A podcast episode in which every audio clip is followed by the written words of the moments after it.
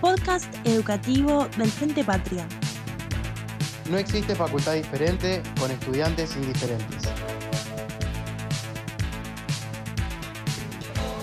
Bueno, para continuar con los audios, esta semana nos tocaba empezar a trabajar persona jurídica. Entonces, vamos a dar unos lineamientos generales para poder ir comprendiendo el tema. El Código Civil y Comercial, por primera vez, arma una teoría general de la persona jurídica. Y eso es lo que nos interesa a nosotros que ustedes entiendan, más allá de las regulaciones específicas que trae el código para asociaciones, simples asociaciones y fundaciones, sino que puedan comprender la teoría general de la persona jurídica que se le, se le aplica a cualquier persona jurídica, sobre todo de índole privada. El código, a diferencia de la persona humana, a la persona jurídica sí la va a definir. Entonces, en el artículo 141 da una definición que ustedes van a tener que analizarla porque da características principales de la persona jurídica en esa misma definición. Fíjense que les dice que las personas jurídicas son todos los entes a los cuales el ordenamiento jurídico les confiere aptitud para adquirir derechos y controlar obligaciones, para el cumplimiento de su objeto y los fines de su creación.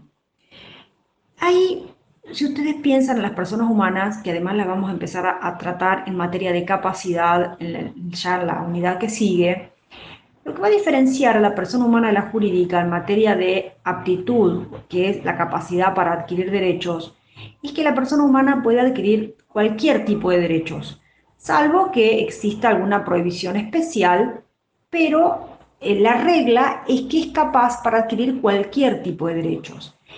En cambio, la persona jurídica, en su mismo concepto, le está diciendo que solo puede adquirir derechos que tengan vinculación con su objeto. Esto es muy importante que ustedes lo entiendan. Una persona jurídica Imagínense una asociación, creamos una asociación con la finalidad de, no sé, puede ser, preservemos la vida del pato sirirí, no puede mañana prestar plata. A eso está apuntando el concepto. Cada persona jurídica va a tener un objeto. Estamos hablando de las personas jurídicas privadas entonces solo va a poder realizar negocios donde adquiere derechos o contrae obligaciones si esos negocios están vinculados de forma mediata o inmediata con el objeto que tiene en su contrato constitutivo. Entonces, ahí da el primer punto, ¿no? Que después vamos a ver cómo se llama, esa cuestión de tener una capacidad que se encuentra limitada, abocada a ese cumplimiento del objeto. Las personas jurídicas, le dice el programa, se pueden clasificar, o las clasifica en realidad el codificador, en públicas y privadas. Entonces, las personas jurídicas públicas están más que nada vinculadas al Estado, nacional, provincial, las entidades autárquicas, que son las desmembraciones del Poder Ejecutivo para poder eh, para tener una mejor administración, como por ejemplo la UNR o por ejemplo el Banco Central, AFIP, ANSES. Todas esas son entidades autárquicas, son personas jurídicas públicas. La única persona jurídica pública que no está vinculada con el Estado, pero es persona jurídica pública, eh, y eso atrae un montón de, de debates y pujas, es la Iglesia Católica. Después las demás, todas están vinculadas al Estado. Y por el otro lado, y esas personas jurídicas públicas, ustedes las van a estudiar en derecho administrativo. Nosotros acá en derecho privado, justamente como lo dice la palabra, vamos a estudiar las personas jurídicas privadas, que las enumera el Código Civil y Comercial en el artículo 148, arrancando con las sociedades y terminan, fíjense, con una norma abierta que es el inciso I, cuando dice toda otra contemplada en disposiciones de este código o en leyes. Entonces, cuando hablamos de personas jurídicas privadas, ustedes tienen que pensar en sociedades, asociaciones, fundaciones, incluido, por ejemplo, el consorcio de propiedad horizontal. Eso también es una persona jurídica privada. ¿Qué caracteriza ¿no? a esas personas jurídicas privadas y cómo arranca el análisis? Primero que tienen un comienzo de existencia. Entonces, todas esas personas jurídicas privadas van a estar creadas a través de un acto constitutivo. Eso es algo que obviamente no lo van a tener como característica las personas jurídicas públicas, sino que es un punto, digamos, eh, de inflexión en materia de personas jurídicas privadas. Y eso lo establece el artículo 142. Dice, la existencia de la persona jurídica privada comienza desde su constitución. Y fíjense que ahí también les va a marcar la regla, en ese mismo artículo, donde dice, la regla es que no necesitan autorización legal para funcionar, excepto algunas que eh, son excepcionales, como por ejemplo las asociaciones y fundaciones, que aquellas sí necesitan autorización del Estado para funcionar. La regla es que no necesitan y que su comienzo de existencia arranca con ese contrato constitutivo. Entonces, otro artículo para ver y analizar es el artículo 142. Ahora, el acto constitutivo ha creado, vamos a poner una asociación. Bueno, ahí cómo empieza a estructurarse esa teoría general de la persona jurídica. Primero tenemos que saber que tiene personalidad diferenciada. ¿Y a qué se refiere con personalidad diferenciada? Es que ese sujeto, esa asociación, esa sociedad, esa fundación, es un sujeto de derechos y que es diferente, por eso es diferenciada, es el título, es diferente a cada uno de los sujetos que la componen. Es otra persona. Entonces, esa personalidad diferenciada, que nosotros en el texto la tenemos en la página 130, va a tener algunas consecuencias prácticas. Y las consecuencias prácticas, mírenlas, porque eso te da, digamos, eh, una idea sobre qué cosa quiere decir, qué quiere decir esto de la personalidad diferenciada. Por ejemplo, que tienen un patrimonio diferente, las personas pueden tener un patrimonio, las personas que la componen, pero la persona jurídica creada tiene un patrimonio distinto. Después eh, les va a hablar en el tema de la titularidad de los derechos, qué pasa con las deudas. Entonces, vean el punto personalidad diferenciada. Esa personalidad diferenciada, es decir, es un sujeto de derechos diferente, puede tener algunas excepciones puede haber, puede existir en algún momento por el cual alguien necesite saber quién está detrás. ¿Cuándo? ¿Cuándo cede este principio general de la personalidad diferenciada? Cuando se ha creado una persona jurídica para perjudicar derechos de terceros, cuando se la utiliza en forma abusiva, o cuando se la creó para violar las leyes. Entonces, si esa persona jurídica privada, fíjense, tiene como objetivo perjudicar derechos de terceros, violar las leyes, ahí sí se puede, fíjense cómo es lo que les dice el texto, la teoría, ¿no? Se puede correr el velo, se puede correr el velo y ver quién se encuentra detrás. Y en ese caso, es la inoponibilidad de la persona jurídica, es decir, que las personas que se encuentran detrás van a responder por las obligaciones contraídas por esa persona jurídica. Sería una excepción a la personalidad diferenciada, cuando esta persona jurídica, le reitero, ha sido creada con la finalidad de perjudicar a terceros y violar las leyes. Es decir, se mira detrás de esa persona jurídica, a ver quién se encuentra. Un caso eh, real fue, por ejemplo, en el caso Cromañón. Luego del siniestro de Cromañón, con los 90 muertos, se vio que esa persona jurídica prácticamente no tenía patrimonio. Era una sociedad offshore que se había creado en Montevideo Entonces se corre el velo a ver quién está detrás, quiénes son los dueños. Bueno, o quién, en realidad no los dueños, quiénes la habían creado. Y ahí se ataca también hacia las personas que habían creado esa persona jurídica. Entonces, miren bien el punto, la inoponibilidad, que nosotros lo tenemos en el texto en la página 132. Ahora, como les decíamos en el, momento de arrancar con el concepto, la persona jurídica no puede adquirir cualquier derecho, contraer cualquier obligación, sino que debe estar vinculado a su objeto. Y a eso se refiere el principio de la especialidad. Eso es característico de toda persona jurídica privada. Puede adquirir derechos si están vinculados en forma inmediata o en forma mediata con el objeto de su creación. Entonces, ¿y por qué? Por un montón de motivos. Porque si yo voy a crear una asociación con la finalidad de abrir un merendero en el barrio 7 de septiembre, el Estado me va a pedir un patrimonio determinado, no muy alto. ¿Por qué? Porque voy a realizar a lo mejor un comedor barrial. Entonces, me va a pedir un capital inicial, un patrimonio determinado.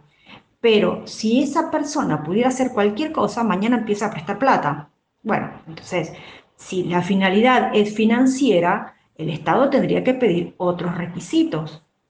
Entonces, con la finalidad de, en primer lugar, que no sean perjudicados los derechos de terceros, es que se establece ese principio general, donde, insisto, este principio de la especialidad, donde la persona jurídica solo puede realizar actos que están vinculados a su objeto. Después vamos a mandar algún trabajo práctico para que ustedes también puedan visualizar esto del principio de la especialidad, porque esas, ideas sobre teoría de la inoponibilidad, principio de la especialidad, es lo que hacen a la teoría general de las personas jurídicas. Ahora, luego, ¿qué van a ver? Esa persona jurídica privada va a tener atributos, igual que la persona humana, algunos comunes y otros no. Toda persona jurídica privada va a tener un nombre, va a tener un domicilio, va a tener un patrimonio. No se puede formar una persona jurídica que la finalidad va a ser la celebración de negocios jurídicos sin patrimonio. Es una diferencia con la persona humana. La persona humana podría no tener patrimonio. En cambio, la persona jurídica sí o sí va a tener un patrimonio para que pueda afrontar sus obligaciones. Después hay otros atributos, como por ejemplo el estado de familia, que claramente la persona jurídica no lo va a tener, ¿no?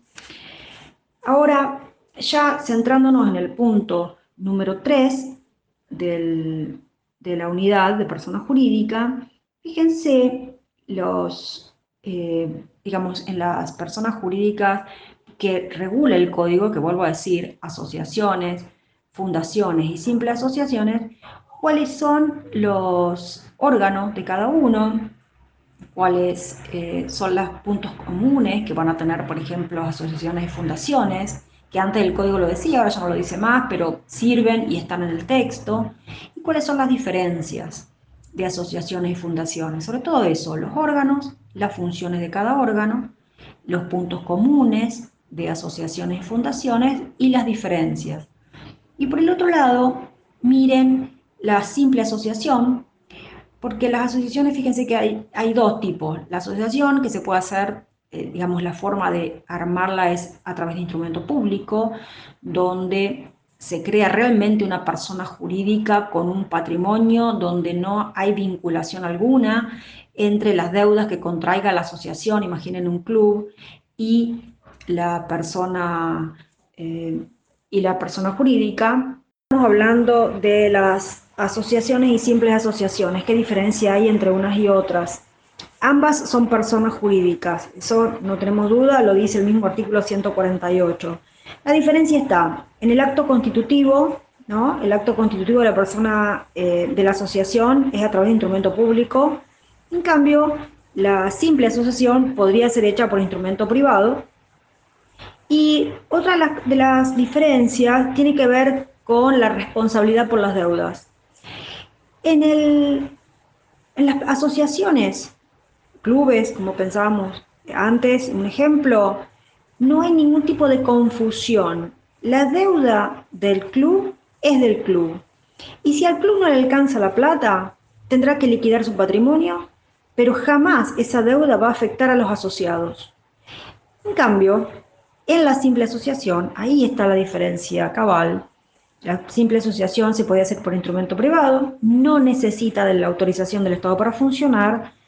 En el caso de no poder responder a las deudas con su propio patrimonio, fíjense lo que les dice el, código, eh, ahí podrían estar afectados los patrimonios de las personas que han tomado las decisiones en relación a la, a la adquisición de esas obligaciones. Entonces, fíjense el artículo, también está en el texto, porque la, la manera de afrontar las obligaciones donde esos asociados no se desligan por completo, es la diferencia cabal que van a tener las simples asociaciones de las fundaciones. Otra de las cosas que van a ver es el fin, ¿no? el fin de la existencia de la persona jurídica. Claramente acá no va a haber muerte, pero bueno, hay un artículo ¿no? donde habla del fin de la existencia de las personas. Fíjense que acá se le ha escrito muy poquitito, es simplemente el artículo 163 y estas asociaciones, fundaciones, sobre todo, que son las que regulan el Código Civil y Comercial, una de las características de los puntos comunes es que no tienen finalidad de lucro, ¿no? Es decir, no puede haber reparto de utilidades entre los asociados. Entonces, en el momento de la liquidación, ¿no? El fin de la existencia tampoco se va a repartir entre los asociados si hubiera un remanente en el momento que termina esa persona jurídica sino que hay algunas diferencias en cuanto a las personas jurídicas que tienen fin de lucro y no tienen fin de lucro. No lo dije antes, pero tanto las, las personas jurídicas que regula el Código Civil y Comercial, que ya dije 10 veces que son simples asociaciones, asociaciones y fundaciones, ninguna de ellas tiene finalidad de lucro. Ese es uno de los puntos comunes que tiene, que tiene las tres. Eh, Continúa el, audio con algo que no tiene que ver con las personas jurídicas, sino que tiene que ver con la situación extraordinaria que estamos viviendo en este momento. Las clases no sabemos cuándo se van a reanudar, es decir, bueno, la cuarentena terminaría el 13 de abril, pero es muy probable, poco probable, por decirlo así, que se reanuden las clases en ese momento. Eh, el año no se va a perder, bajo ningún punto de vista pero hoy más que nunca esto depende de ustedes.